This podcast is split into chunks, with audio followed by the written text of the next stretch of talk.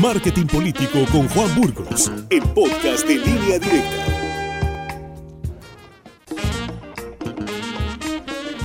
Y aquí está con nosotros en el estudio Juan Burgos. Nos da mucho gusto saludarte, Juan, que por cierto traes un dato interesante esta mañana. Buenos días. Dato interesante. Muy buenos días, Víctor. Buenos días a todo el auditorio. Sí, es eh, nuestra participación número 500, Víctor. Ándale. Desde el 2012 estamos aquí dando lata. Eh, muchas gracias a los ingenieros Pérez por, por abrirnos los micrófonos, a ti, Víctor, a todo el equipo de producción. Sí. 500 veces me han tenido aquí. Muchas gracias. No sé cómo le hacen ¿verdad? para que suene bien mi voz en la radio. Qué aguante de Juan, digo.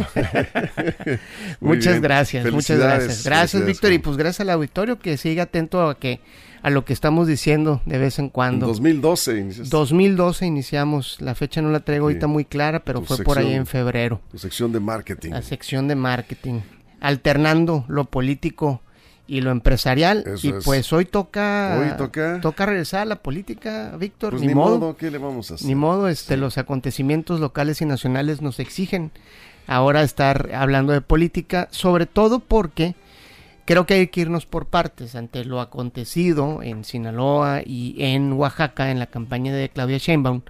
Este, yo creo que tenemos que separar eh, al partido Morena con el obradorismo. O sea, podríamos pensar que es la misma, ¿no? Que López Obrador es lo mismo que Morena. Pero al parecer se han empezado a diferenciar.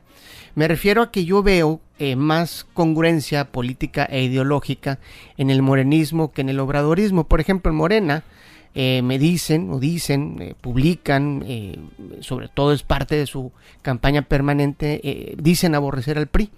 Pero en el obradorismo han hecho del gobierno de López Obrador una reedición de los gobiernos priistas de antaño.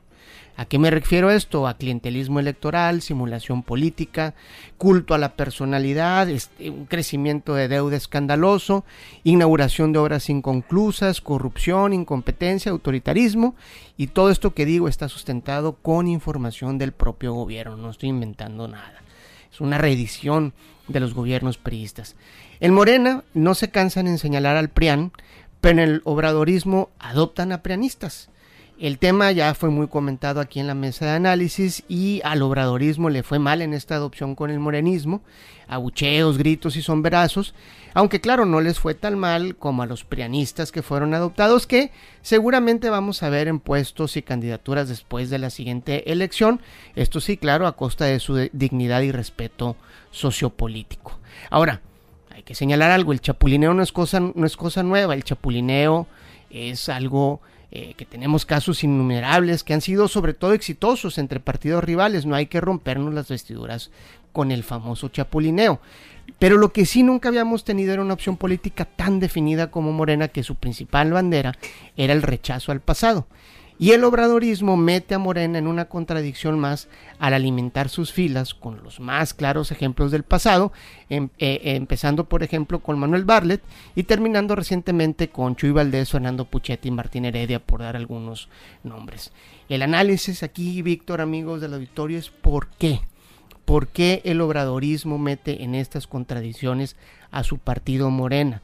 Sobre todo porque alimenta eh, las filas políticas de políticos que fueron señalados de mañas electorales, corrupción, cuando eso es supuestamente lo que Morena llegó a combatir como una nueva opción política. Entonces, seguir sumando prianistas, como ellos les dicen, a la campaña de Claudia Sheinbaum, cuando casi todas las encuestas le dan el triunfo absoluto, es decir, no necesitan a nadie, ya tienen toda la, la, la, opinión popular a su favor y probablemente hasta el Congreso en la próxima elección, este es una clara demostración de debilidad. Eso es lo que yo estoy viendo. Ellos no se sienten completamente fuertes y seguramente no están confiando en las encuestas. Seguramente están viendo algo que nosotros aquí en, a, ras de calle no vemos. Allá en las alturas, como dice Chuy Valdés, que no se escuchan los chiflidos, quizás están viendo otras cosas que aquí abajo no se están viendo. Y el mensaje para mí es brutal. Morena no puede ganar sin los pianistas, Víctor. Por eso el obradorismo incurre en una contradicción política más, sacrificando, ojo, su militancia y sus principios con tal de seguir en el poder. Pues vamos, se va a saber esto pronto, en la medida en que avancen eh, los días y los meses y lleguemos a noviembre y el destape de candidatos en los estados. Hay que ver, hay que ver qué va a suceder. Eh, seguramente va a haber algún cambio de juego, no la van a tener tan sencilla.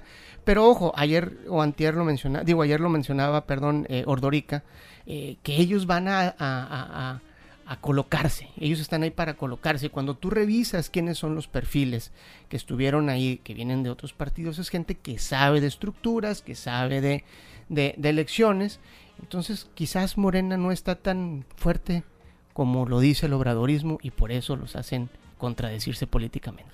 Lo vamos a ver. Vamos a ver, se va a hacer muy conocido, como dicen en WhatsApp. Exactamente. Saludos a WhatsApp. Juan, muchísimas gracias. Muchas gracias, Víctor. felicidades. a todos, Sinaloa. Gracias. Vamos por otros 500. Cuando menos. Cuando menos y que así sea. Gracias. Marketing Político con Juan Burgos, el podcast de línea directa.